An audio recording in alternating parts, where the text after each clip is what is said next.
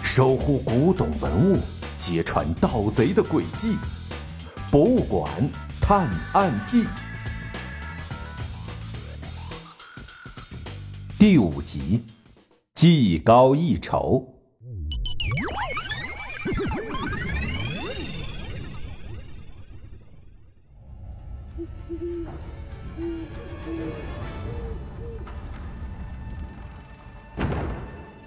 小小贤顺着小盲道指的方向看过去，原来正是丢失的国宝——四阳青铜方尊，放在屋子里的一个桌子上。小盲道四下观察一下，居然一个人影都看不到。小小贤也用他的红外线感应器在周围扫描一圈，也是一个人都没发现。小小贤这个红外线感应器可不简单，凡是热乎的东西都会发出一种叫做红外线的东西。用它这个感应器一扫描，就能把热乎东西的形状给识别出来。如果小小贤都没有发现，那看来周围是真的没有人了。小盲倒想，没准儿是盗贼觉得这是自己的地盘儿。所以放松了警惕。这下，他们可要为自己的大意付出代价了。这就叫做大意失荆州。小盲道和小小贤挺直身子，大大方方的向着屋子里的四阳青铜方尊走去。这丢失的国宝马上就要物归原主了。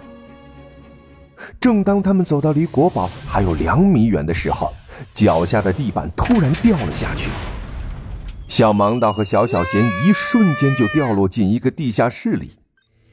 小盲道他们还没落地，地板又合上了，地下室里瞬间就变得漆黑一团。小盲道摔得屁股生疼，他还没来得及伸手揉屁股，就又被掉下来的小小贤砸中了肚子，可真够倒霉的。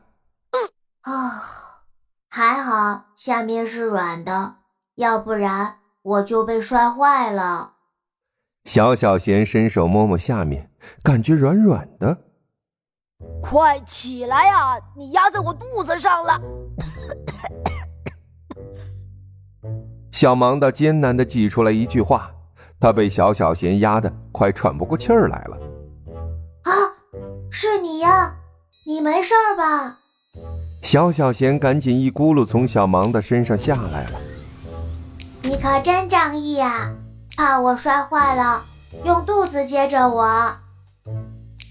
黑夜之中，小小贤向小盲道竖起了大拇指。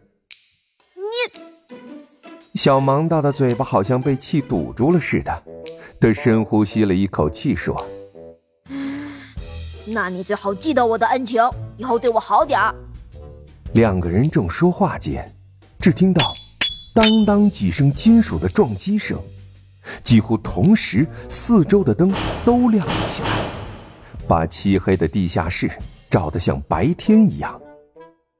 小盲的这时候才看清楚，他和助手被关进了一个铁笼子里。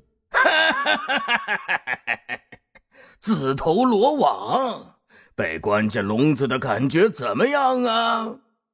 一个粗糙又有点沙哑的声音从上方传来。小盲的抬头一看，一个戴着斑马面具的人正在上方居高临下的看着他们。你是什么人？小盲道问。你不是自称天才侦探吗？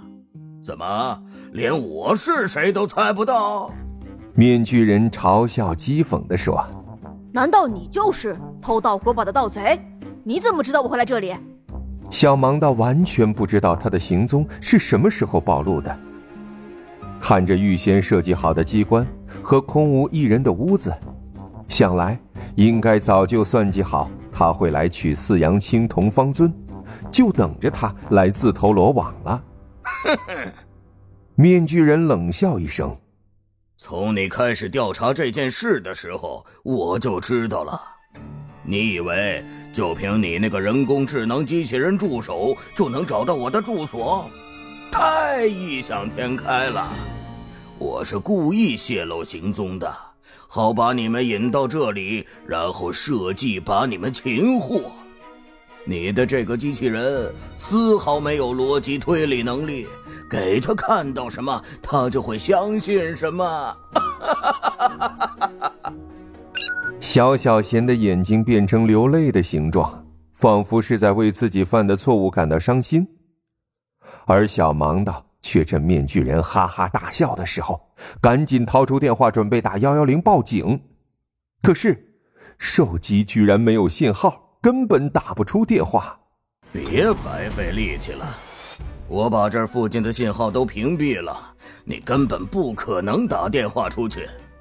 待会儿我把这地下室的门一关，你就叫天天不应，叫地地不灵了。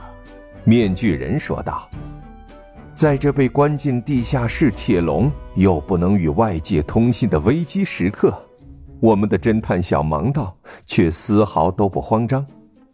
只见他满脸轻松的抬头对面具人说道：“哼，虽然你思考的就像斑马的脑袋，头头是道，可你却忽略了一点。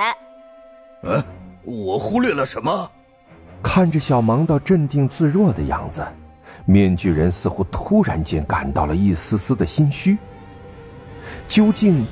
面具人忽略了什么，才会让小盲道看起来如此自信呢？